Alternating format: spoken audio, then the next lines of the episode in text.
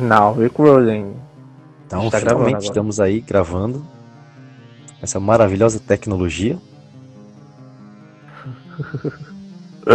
é. Avanços aí. Jones não era Cyberpunk, será?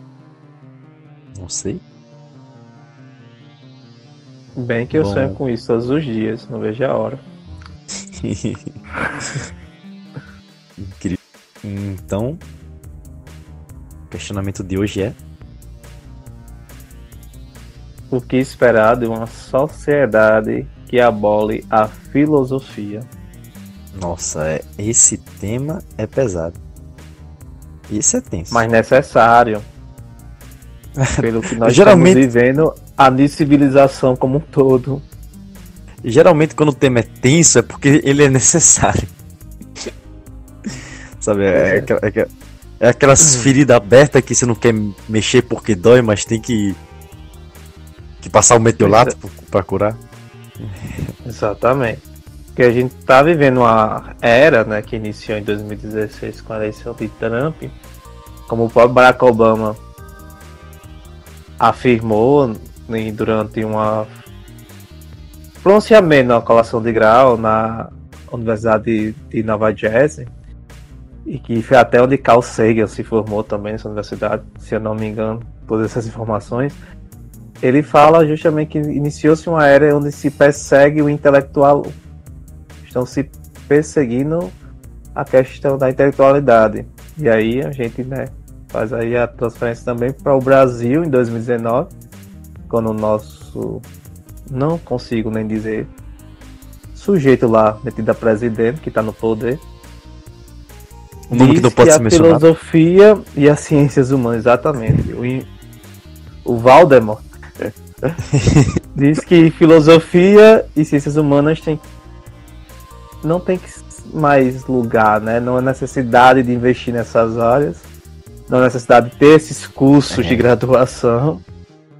Assim terrível, como a própria reforma do ensino médio e que tirou todas as matérias, não só filosofia e ciências humanas, também tirou as ciências exatas, deixando só matemática e português como obrigatório.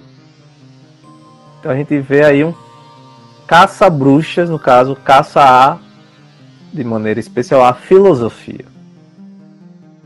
É. Então, terrível, por isso terrível. faz tão necessário é, a gente começar a discutir o que seria, o será dessa sociedade onde a filosofia não tem mais lugar não há mais filosofia. Cara, dá pra começar a falar disso de tantas formas que eu realmente não sei. É, é muita coisa. É... A própria história da filosofia já mostra muito. A própria história da humanidade já, já diz muito sobre, sobre essa, essa temática. Como muitas vezes o, os filósofos, os cientistas, eles questionaram uma certa ordem é, imposta, ordem geralmente política, religiosa, assim, uma ordem estabelecida com algum poder, né? Seja político, seja religioso, mas uma ordem que está estabelecida com um certo poder e que, lógico, né? O, filósofo, o cientista, a partir do seu trabalho, acaba tocando em algo que, que, que não agrada muitos poderosos e, e sofre é, essa grande censura, né? essa, essa, perseguição. Acho, acho que essa é a palavra. É, é, sofre essa perseguição. E o que vem na minha mente, assim, de primeiro é o Sócrates. Acho que você vai concordar nesse ponto. Se você quiser até é, entrar mais sobre isso, sobre a história do Sócrates né, na Grécia, né? Acho que é o melhor exemplo. Uhum.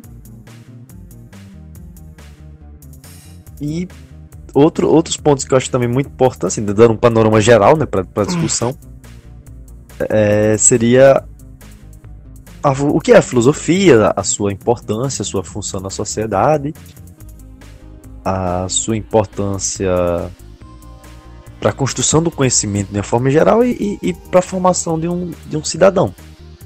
Eu acho que é aí que você tocou no ponto. Eu acho que para a gente começar a abordar a questão do que esperar de uma sociedade que aboliu a filosofia, a gente tem que começar tentando entender o que é a filosofia, o que é que a filosofia faz, né? qual é o papel da filosofia e dos filósofos. Eu acho que não há necessidade de, de nós começarmos contando a história de Sócrates, porque eu acho que isso dá, na verdade, uma outra temática, né? A própria história de Sócrates dá um programa, dá uma discussão. sim, sim. Mas a gente pode focalizar, de maneira mais geral, a filosofia em si, né? Como a gente já, já tinha conversado nos bastidores, anteriormente já vinha conversando em alguns momentos fora do ar, assim. Aquelas que- conversas fora do ar que, que nunca vão saber. Pois é. E aí a gente viu que nesses papos que a filosofia ela vai lidar com as questões fundamentais. Sim. Né? E quando a gente faz as questões fundamentais, né, Uhum. a gente está falando das questões fundamentais da própria ciência, das questões questionar os próprios conhecimentos produzidos, seja nas ciências exatas, nas ciências humanas, seja na Sim, matemática, sim. né? Também Todas as formas de conhecimento geral. Exato. E aí vem também as questões da forma como a gente também lida com as coisas, lida com a tecnologia, lida com os fenômenos sociais. Né? Então, A, a gente- própria, a própria existência, de certa forma. Sim, como eu falei, não, não, eu não escolhi a existência no início, eu disse. Não que nós não ficamos só atrás da existência, além da existência. Então, é isso que a gente chega na assim, a visão, né? Que a, a filosofia ela tem esse valor, esse lugar de, de refletir, de ser né, uma espécie de análise crítica das coisas né, o pap... não, não sei se seria o papel da filosofia, mas a filosofia realiza essa função? Ela desempenha de certa forma esse papel. Com certeza. Papel, assim. Poxa, primordial, né? Ah, eu até diria mais que a filosofia é quase como algo inerente do, do ser humano. né? É essa indagação sobre as coisas, admiração pelo mundo, né? Que leva a, a questionar e a tentar compreender. É algo muito humano. É, é- é, a gente pode fazer aqui um exercício né, de imaginar o, o, o homem é, né, no seu momento ali de tomada de consciência, digamos assim, por mais que a gente possa é, caracterizar exatamente esse momento, mas né, como exercício aqui de imaginação, digamos que esse homem que, que, que vive lá no, no seu modelo de caça e coleta e que olha para o céu pela primeira vez assim nota tudo aquilo e, e- e pensa o que é isso? O- tá o que é isso tudo que me rodeia ou quem sou eu? Todas essas questões que por mais que, que sejam frases muito simples e, e- e questões que qualquer um faria são coisas que até hoje continuam sem respostas e, e- e com o mesmo tom de, de mistério e, e- e admiração. Porque por mais que, que essas questões não consigam ser respondidas em sua totalidade, elas levam a reflexões maravilhosas. É, é muito bacana como você vê como ca- cada filósofo ele consegue refletir sobre aquele tema e, e chegar em coisas que às vezes são totalmente distintas do que outro filósofo, por exemplo, pensou. Sabe? É, é, é muito interessante isso. E eu acredito que é uma das atividades mais genuinamente humana que se tem. Acho que você vai concordar nesse ponto. É, eu coloco ela dentro de um pilar, dentro, dentro do pilar, é, dentro de um, de, um, de um grupo de atividades que eu considero realmente que são genuínas do ser humano. A filosofia é uma delas.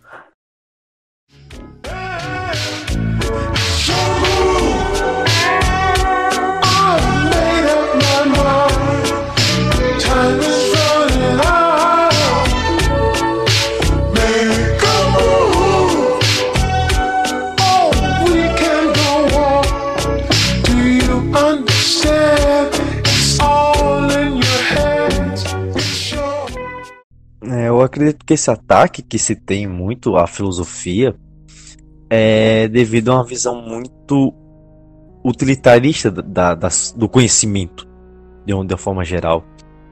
E um pouco assim, até ingênuo ou inocente, ou, ou- é, Eu acho que forma, é pensar que é ingênuo É, eu, eu é, é, é uma coisa de querer dizer de que eles estão cegos e não estão enxergando a, a verdade. É, eu, mas- pelo mas- contrário, eu acho não que é- não. Acho que é uma agenda bem planejada e bem arquitetada, porque é como você falou, a filosofia ela promove reflexões. A- e como você começou na introdução do, do- da nossa conversa, May, você falou que a, que a filosofia ela tem um papel, um papel transformador.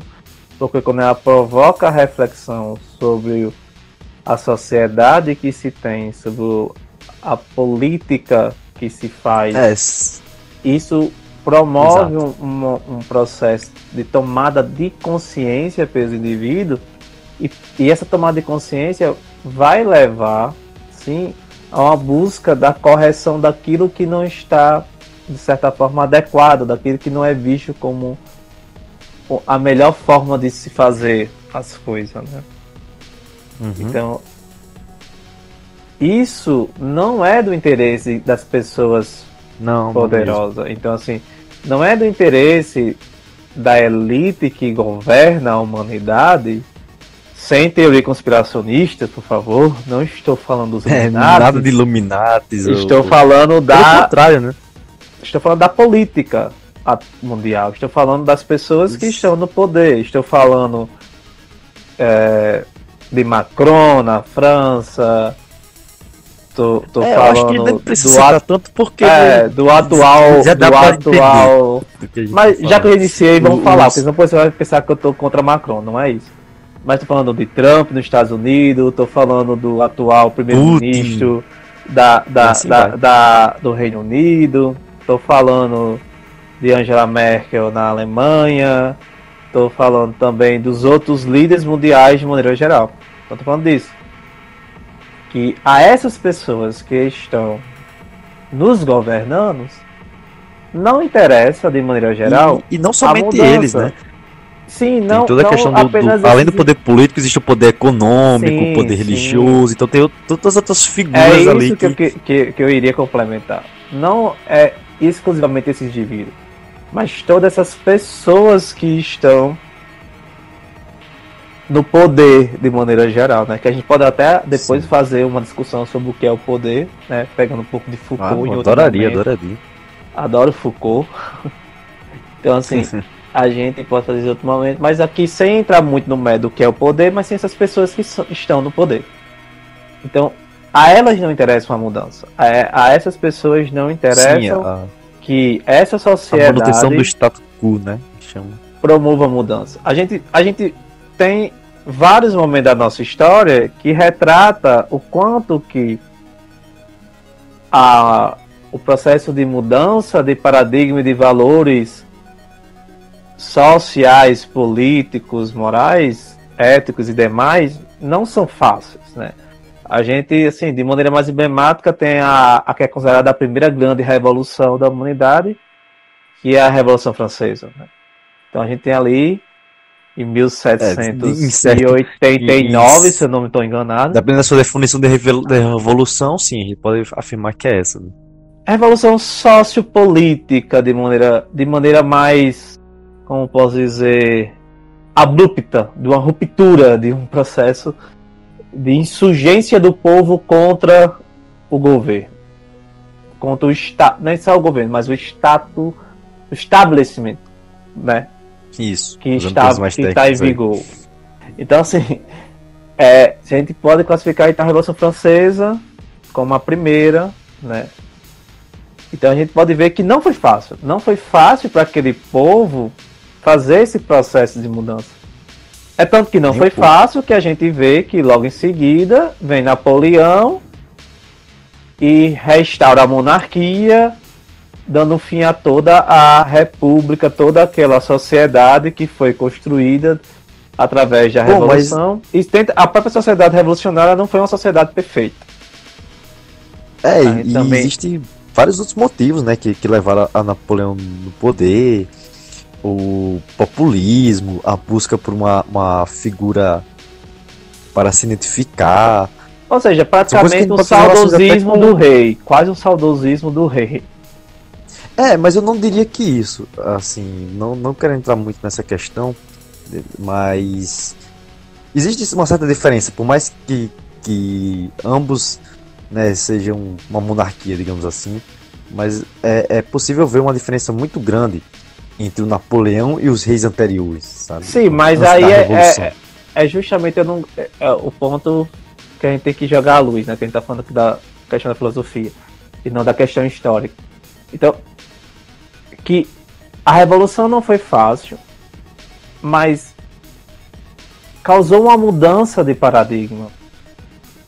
Mas essa Sim. mudança de paradigma, Inspirou muitas outras.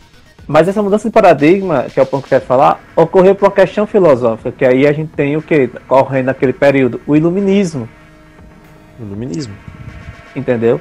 Então, a filosofia, ela se torna odiada, odiosa por isso. Porque a filosofia, ela tem esse essa capacidade de promover a mudança. Não É, porque ela tem- seja algo concreto em si e que você possa usá-la, mas é porque ela provoca a transformação do pensamento do indivíduo. Ela, le- ela leva luz, né? O iluminismo ah, significa isso, né? Luz. A iluminação da mente do sujeito, né? Ela, le- ela provoca o despertar do questionar, que é como você falou. Quando o homem olhou para o céu e viu que é isso, né? Então assim, a gente teve a formação do pensamento, dessa, dessa, dessa reflexão. Então, o, o simples ato de refletir, aí a gente pode recuperar agora a história de Sócrates aqui, provoca mal-estar, né? Sócrates foi condenado ao suicídio, né? Se pode dizer que é, que é suicídio, não sei. Mas Sócrates foi condenado à- à morte por isso, por obrigado a beber né, um veneno por isso. Por ele ter provocado o ato reflexivo, porque aí é o ponto que a gente tem que falar. Sócrates não foi um filósofo que propôs uma teoria filosófica, um pensamento fechado. Não. Sócrates ele provocou que os jovens, que a sociedade ateniense começasse a questionar. né? Ele, ele Sim. provocou o simples ato da reflexão. Então aí a gente chega no que o perigo da filosofia não está nem tanto no seu conteúdo, é na sua forma de ser. E e eu, eu, iria mais longe até, assim, tipo, nos exemplos, sabe? Tem um cara aí que o pessoal, até do próprio governo, gosta muito e que foi morto de maneira muito semelhante, né? Um tal de Jesus Cristo aí, judeu, que tentou ali revolucionar, o, de certa forma, o judaísmo, criar sua, sua doutrina, sua nova visão de, de Deus ali e acabou morrendo. Pois Um cara é. que, que questionava muito a, a, a- os a princípios ordem da época, vigor, a exato. ordem em vigor, a, os valores a religiosos, a forma de como Deus se apresentava, né? Sim, com certeza. Foi um cara revolucionário. Exato, exatamente, né? E que muita gente diz que estuda sobre ele, mas o que eu vejo é que parece que não entende nada. Sem causar guerra, gente. Por favor, Eu por confesso favor, tenho a ninguém, mesma- ninguém, ninguém venha com ameaças, É, nem, é, nem- eu, vou, eu vou deixar bem claro aqui. A gente não citou nomes, a gente não citou grupos. Se a carapuça civil, aí é com você. É. Mas fica a se refletir aí. Por favor, nada de processo, porque eu não tô ganhando dinheiro ainda não, vou pagar a conta não. Esse podcast nem é patrocinado por nada. É, nem financiado. pois é, então assim, a gente. Vamos ver, entendeu? A gente pode dizer que sim, que a, a reflexão de Cristo não deixa de ser uma reflexão filosófica, a de Jesus. Se esse cara tiver realmente existido como ser humano, então a gente pode dizer que esse, ele fez uso da filosofia. Ele é, é, é, é, de certa forma um ser filósofo. Não sei se poderia dizer É, que ele é um filósofo, algum- mas ele é um, um, alguém que refletia sobre a sociedade em que ele vivia, né? Há alguns estudos, assim, especulações, né, hipóteses que talvez ele tenha tido contato ali com a, com a filosofia grega, né, a- a- o helenismo e todas essas correntes, né, durante a Sim. sua vida. Não, não temos E é- como ter de fato. É, e é até bom É, contextualizar faz isso, que a gente, que a gente às vezes na escola, a gente faz uma desconexão histórica bem engraçada, né? A gente estuda Grécia e Roma separado, estuda a- os, os hebreus de maneira separada, e a gente acaba esquecendo que essas pessoas estavam existindo no mesmo período. E a gente acaba esquecendo, no caso do momento em que Cristo existe, em que Cristo existe durante o domínio do Império Romano da Palestina, da região da Palestina, que na época Sim. era, era Canaã, que hoje é Israel Palestina. Mas que o nome histórico também daquela área é Palestina, no modo geral. Então, assim, a gente esquece que, que, que naquele período aquela área estava sob domínio do Império Romano. E a gente esquece, naquele momento histórico, Alexandria já existia no Egito. Porque Já, Alexandre o Grande até. é muito anterior a Cristo.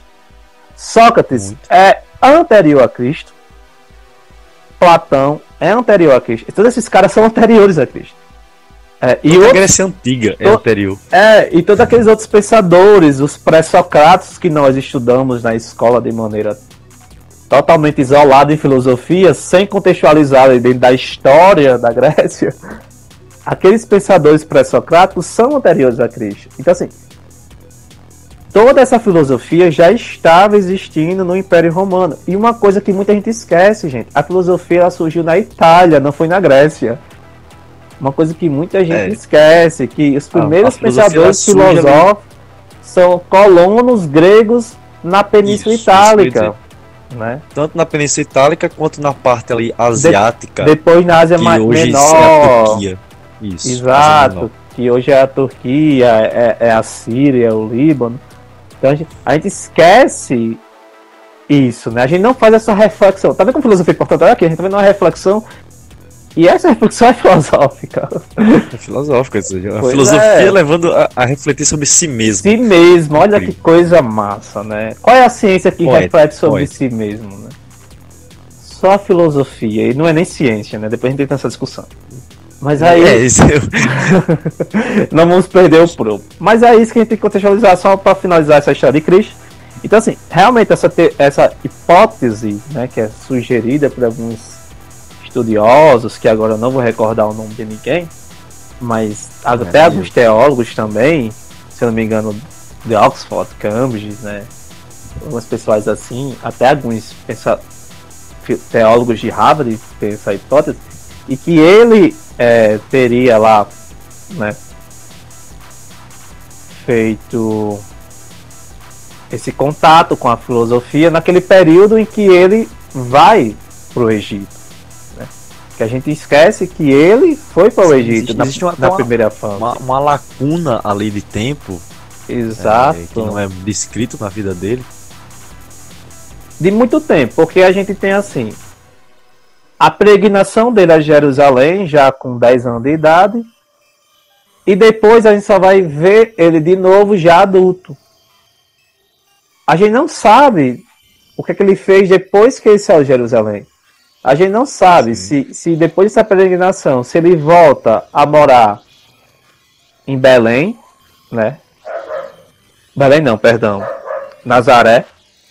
A gente não sabe se ele volta a morar na cidade originária dos pais dele.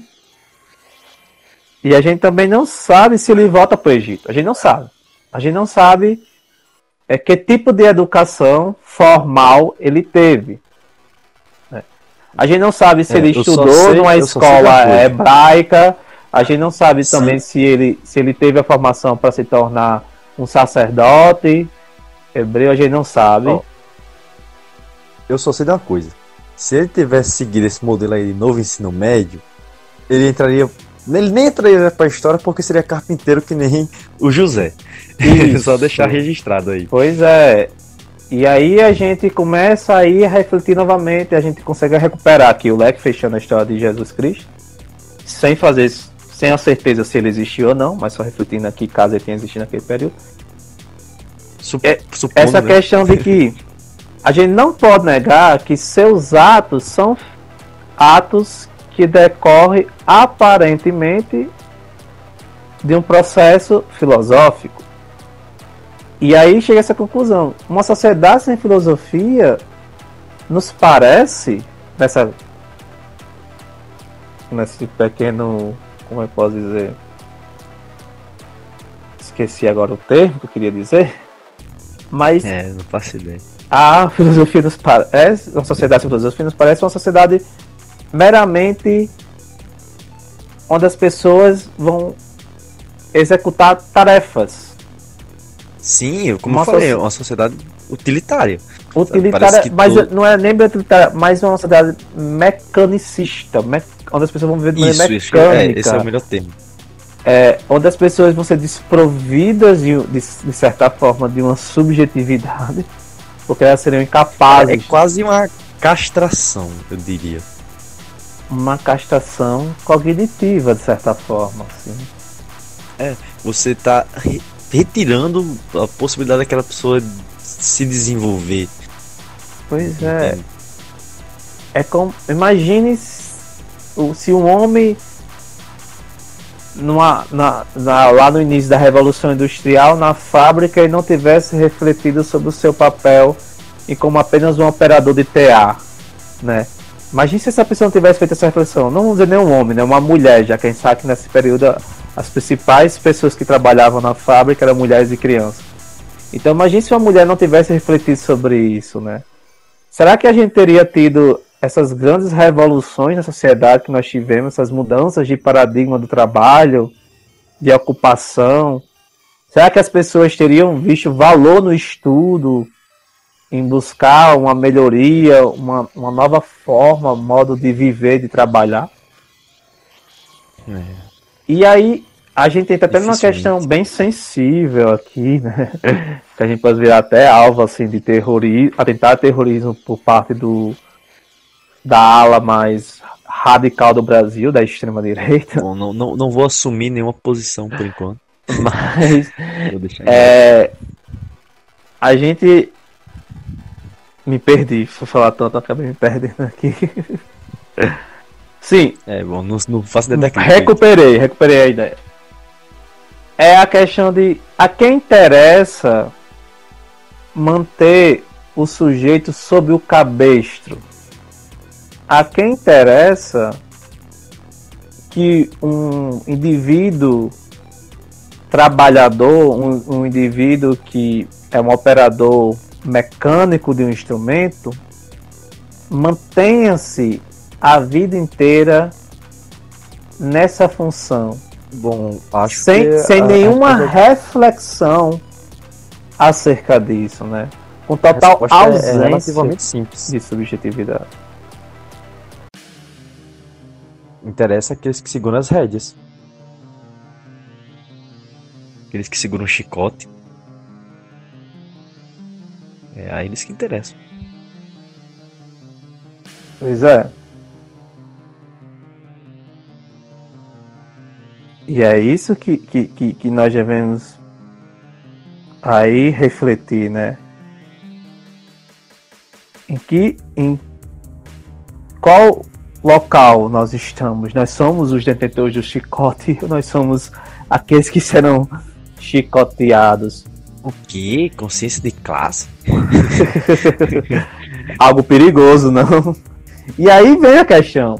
A consciência de classe é um produto da filosofia. Essa reflexão sobre a questão da consciência de classe é um produto da filosofia.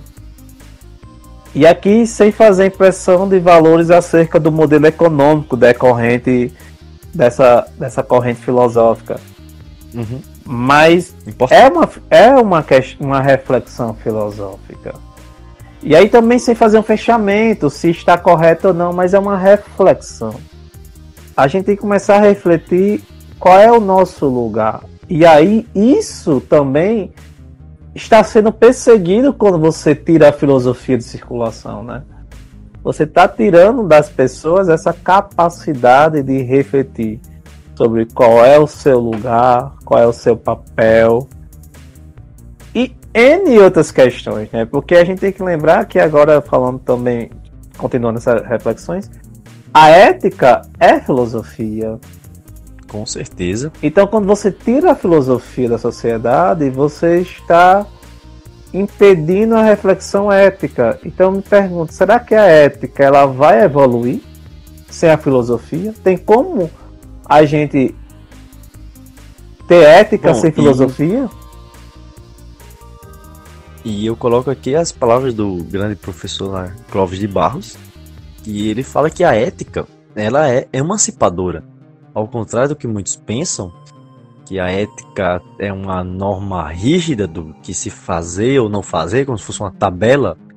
Na verdade, a ética gera toda uma reflexão. Essa reflexão está muito ligada a essa condição humana do, da escolha, da liberdade. Então, de certa forma, tirar a ética é tirar a liberdade. Não somente a liberdade de pensar, como acontece quando se tira a filosofia e outros conhecimentos de forma geral, mas especificamente no caso da ética, você tira até a liberdade de, de escolha da pessoa. Porque a, a você tira é, essa capacidade de desenvolver a, reflexão na escolha. Entende? A ética não é para ser vista como, como algo pré-estabelecido e inquestionável. Pelo contrário, a ética nos diz muito sobre como viver bem. Principalmente, né, como viver bem em sociedade, uma, questão bem comum. Não a única, mas uma das comuns. E nós não temos uma resposta pronta para isso. A natureza não entrega ao homem essa resposta. Pelo contrário, a natureza dá a oportunidade do homem de deliberar. Né? Como, como diria o, o Sartre, grande filósofo do século XX, o homem está condenado a ser livre. Então, a gente tem que, que instigar as pessoas a, a trabalharem isso, a desenvolverem essa capacidade de fazer uso de uma liberdade consciente, uma liberdade crítica. E isso está muito ligado à questão da cidadania e é, ao exercimento né, do, da política. E somente isso acho que já dá para explicar todos os motivos pelos quais né, esses grupos detentores do poder não querem que as pessoas tenham acesso. É, porque aí você justamente falou, a gente vê que então abolir a filosofia é abolir a liberdade do indivíduo de ser um indivíduo. Então, uma sociedade sem filosofia é onde uma sociedade o sujeito não pode exercer a, a sua natureza, aquilo que lhe é natural, que é refletir sobre a sua própria existência. Ter a liberdade de tomar decisões por si e de maneiras reflexíveis. E aí por isso que eu acho tão perigoso, e aí eu vou entrar numa questão em que essa esse atentado terrorista contra a filosofia, né, essa, essa abominação da filosofia, eu não vejo apenas como um processo que iniciou em 2016 e 2019.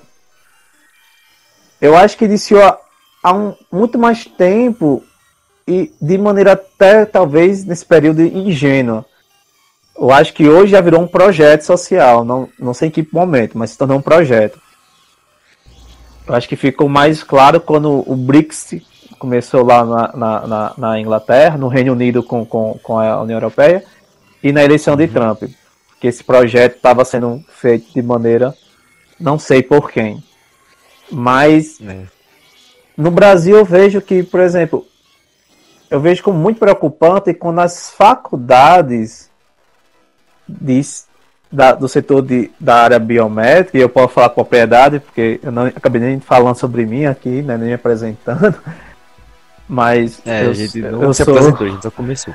eu sou formado em fisioterapia, não vou especificar qual universidade, mas sou formado em fisioterapia, na área biomédica, então assim, eu, vi- a- os cursos da área biomédica, a gente não tem mais filosofia na grade. A gente não tem mais nenhuma disciplina de filosofia.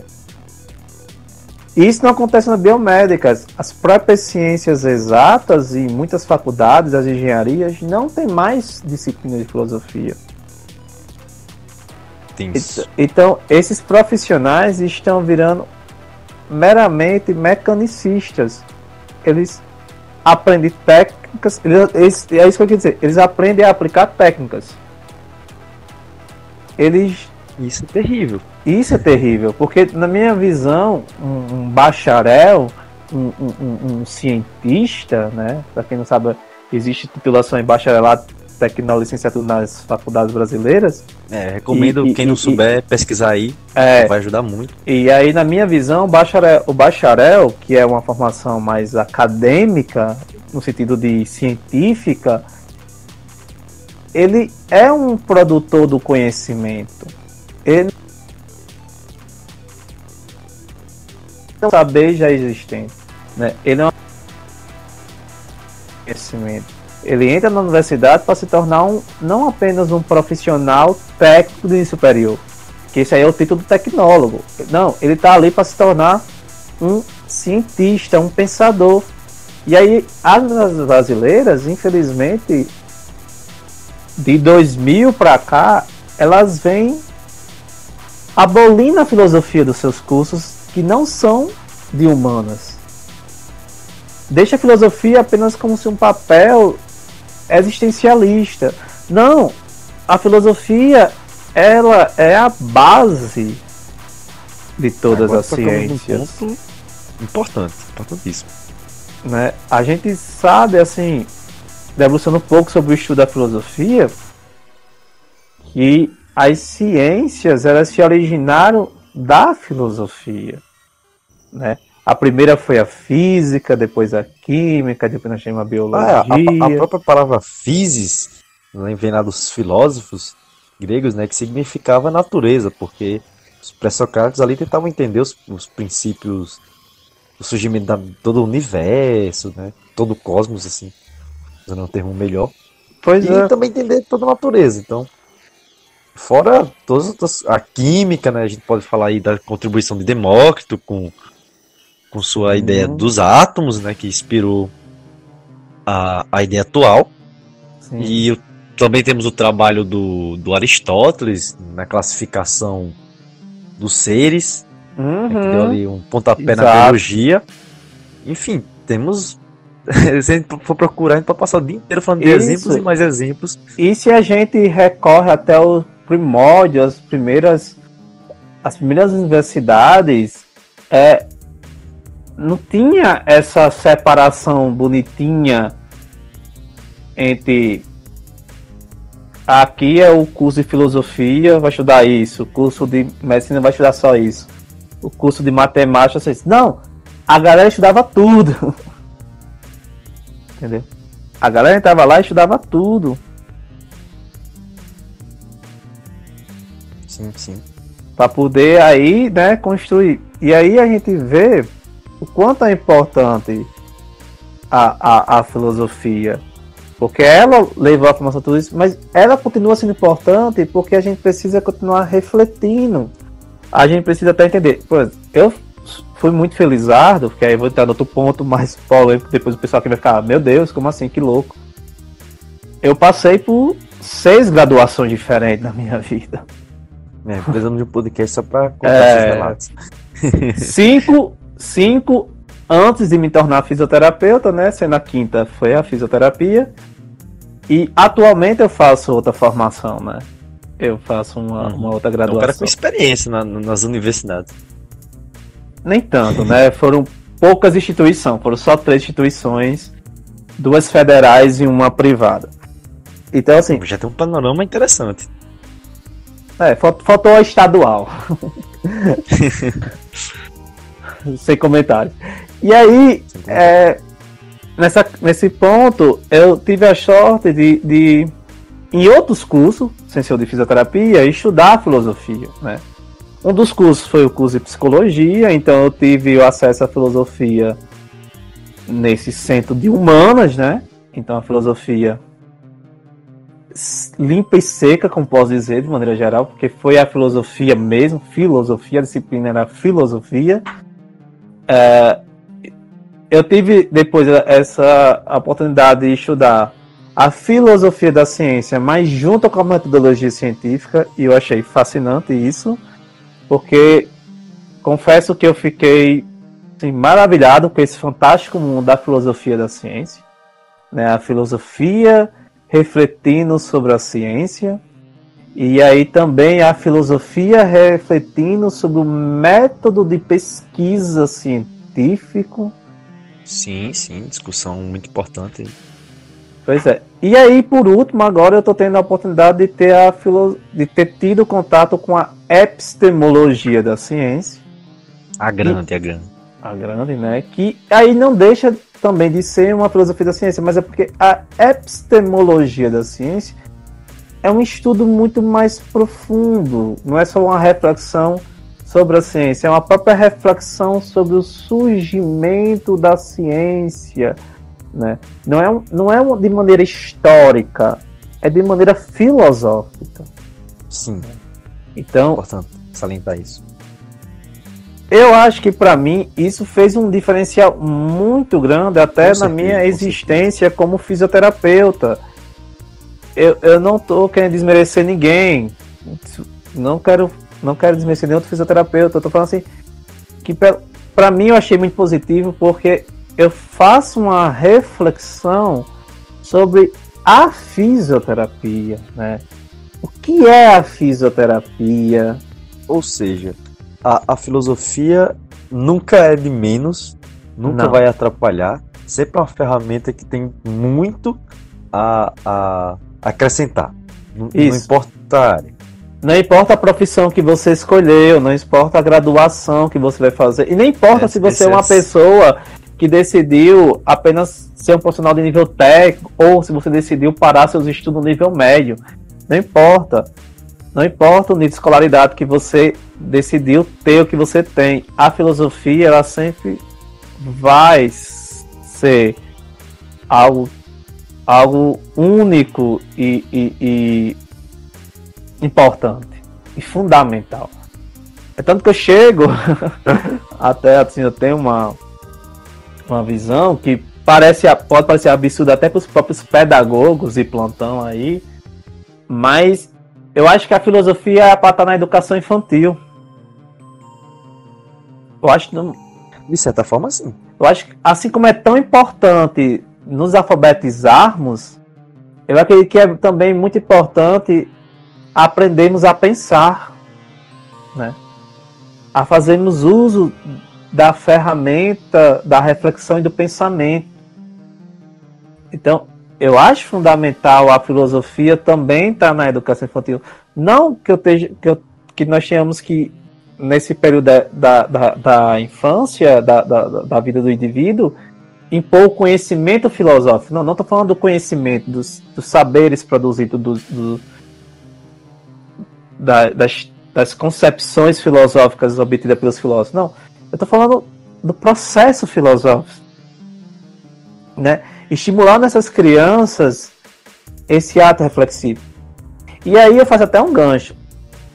Não sei se na Suécia eles classificam como filosofia, mas na educação infantil na Suécia, né, para algumas pessoas talvez não tenham formalizado, mas lá eles não têm o jardim de infância como um prédio, uma escola, uma sala de aula. Não. Lá a professora da educação infantil, ela leva os alunos para espaços abertos. E aí essas crianças vão tendo contato com as coisas e essas crianças vão fazendo questionamento e a professora vai trabalhando em cima. É, quem quiser mais informação, pode procurar no Google, Educação Infantil na Suécia, vai encontrar vários vídeos, vai encontrar matéria.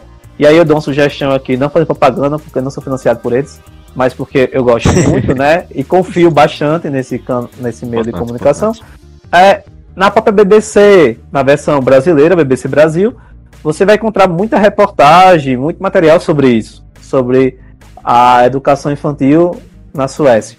E aí eu vejo isso, isso não é só na Suécia, isso na Suécia, na Finlândia, na Noruega, né?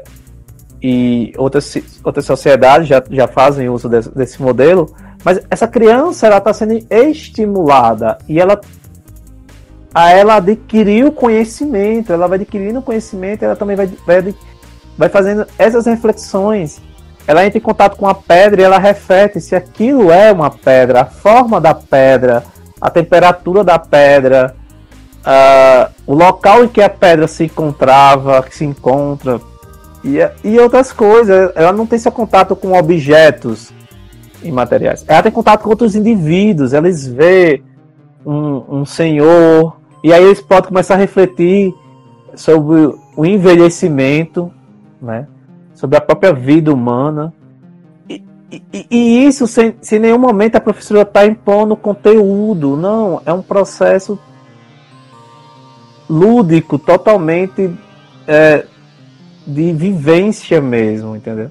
Então a pessoa ela vai adquirindo habilidades e competência por interagir com as coisas e com as pessoas e com, e com a sociedade.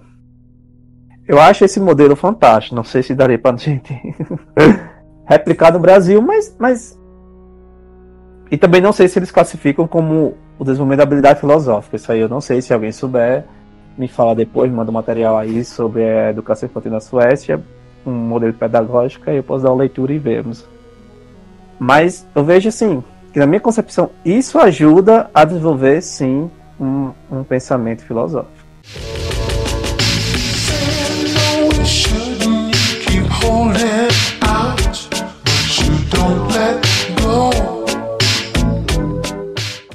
Pois é, porque a, a gente. é, Mas não sei se a gente não finalizou, a gente tá aqui tava falando, chegou essa, essa, essa, essa visão assim. Edição. a, a filosofia ela, ela ela tem esses, esses papéis mas tipo o que a gente o centro da nossa questão é justamente que uma sociedade em que tira a filosofia uma sociedade que não coloca a filosofia como algo importante e, e, e como um conhecimento fundamental ela se torna uma sociedade que pode se tornar um problema. É, Mas aí é que está também um perigo em a gente pensar que só os governos autoritários podem se tornar governos inimigos da filosofia. Porque até agora, nenhum dos governos em vigor no, no mundo, assim, no mundo ocidental, falando aqui no caso Brasil, Inglaterra, é, Estados Unidos. Quando eu falo Inglaterra, gente, eu tô falando do Reino Unido, certo?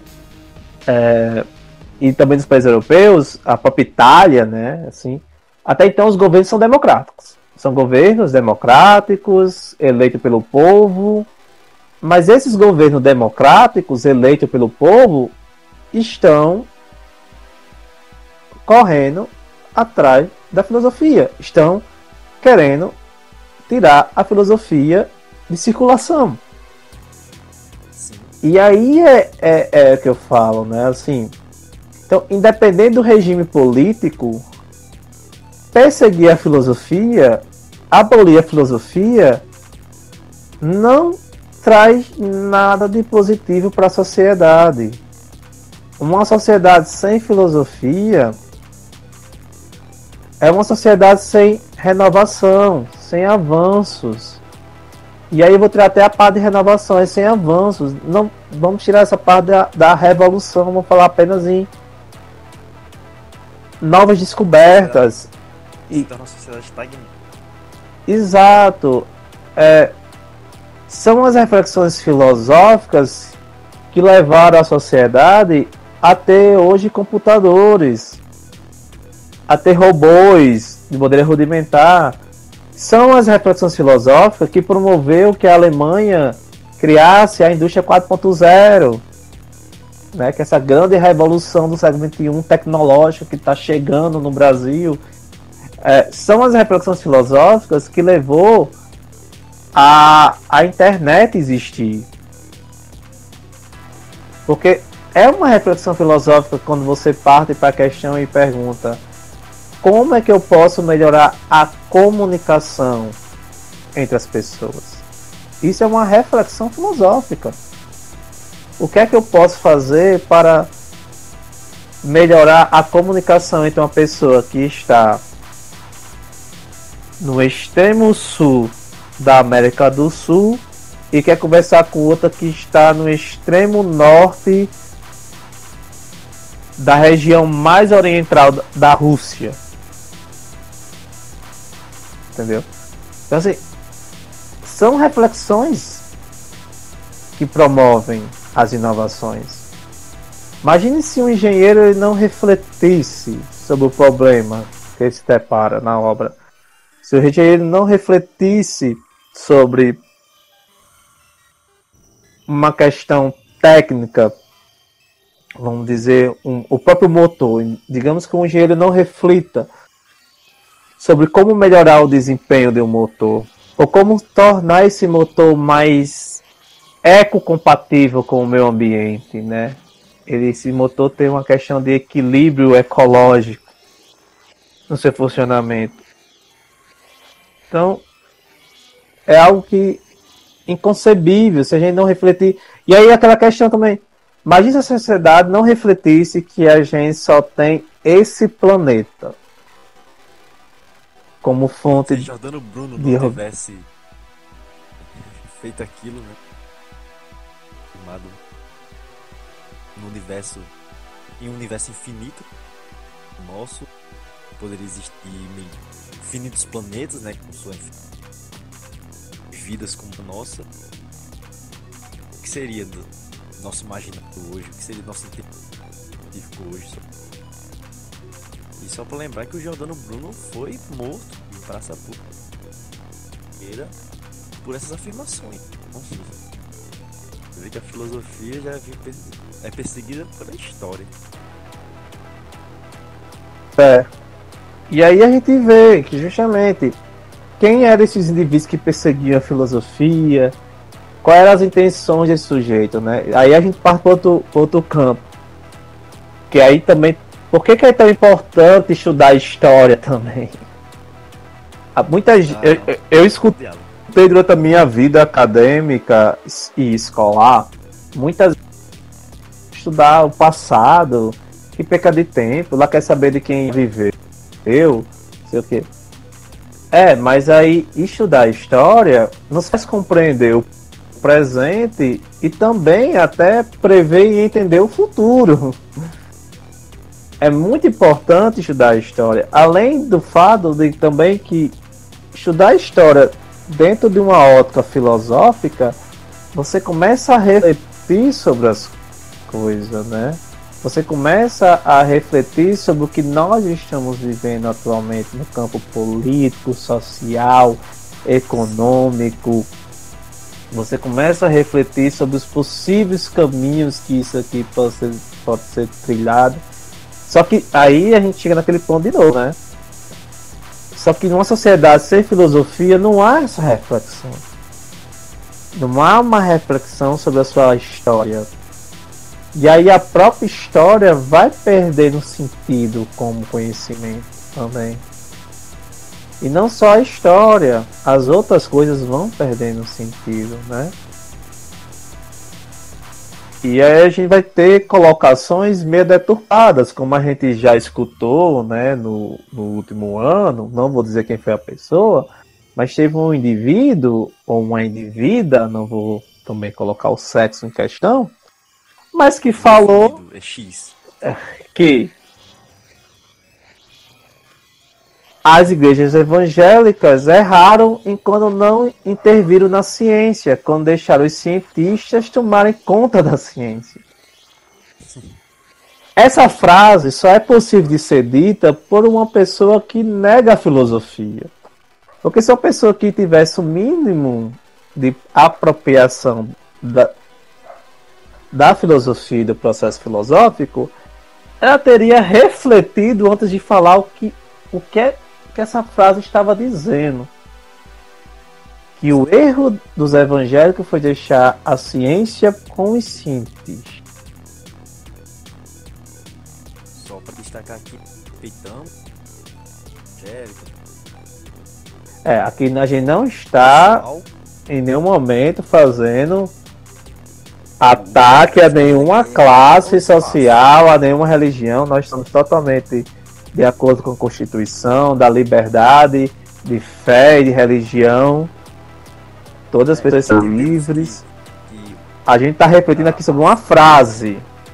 é, entendemos que essa frase é bizarra no sentido de que é tão bizarro ter os evangélicos interferindo diretamente no ensino da ciência, como ter um cientista interferindo diretamente No ensino da religião. evangélico. Isso, Isso. exato.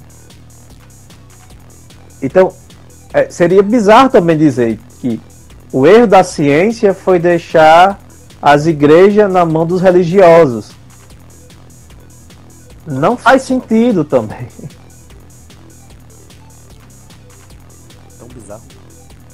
Quanto? Bem, eu espero que a gente não tenha fugido tanto assim do eixo central. Ficou bacana. Eu espero que fique claro para as pessoas que irão ouvir, né, que estão ouvindo, que é inconcebível um mundo sem filosofia. Então, uma sociedade que abole a, filosofia me faz pensar: será que nós temos uma sociedade ainda?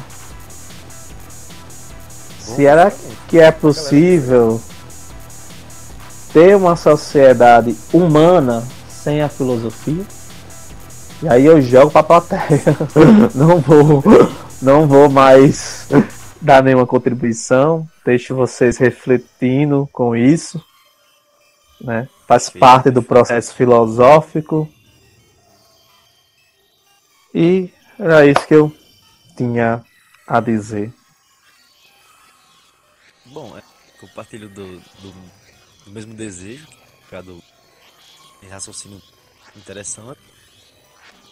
É, quero deixar aqui a célebre frase Francis Bacon, conhecimento é poder.